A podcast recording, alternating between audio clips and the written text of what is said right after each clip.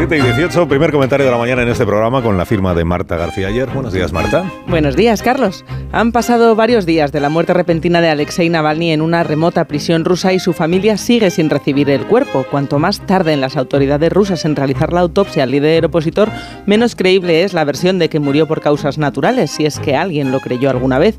Lo que no hay manera de matar es al símbolo.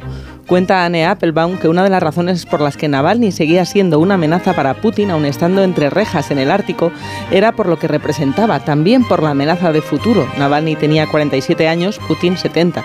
Y lo bien que contaba las historias era buena parte de su poder.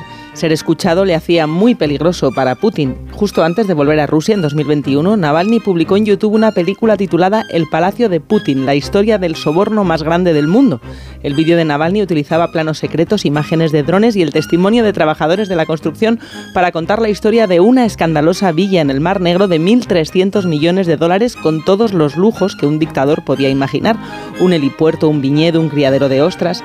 Navalny describía los costes exorbitantes, el origen corrupto del dinero y además se reía del mal gusto de Putin.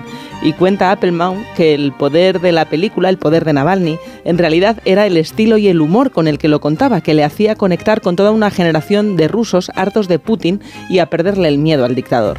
Navalny no solo denunciaba la corrupción y la cleptocracia, la hacía entretenida.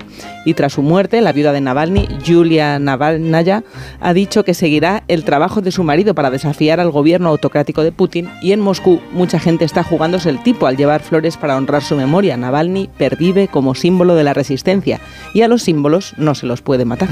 Marta. Acabaron con Navalny en prisión, pero su memoria sigue haciendo oposición. 7 y 21 menos en Canarias, es 12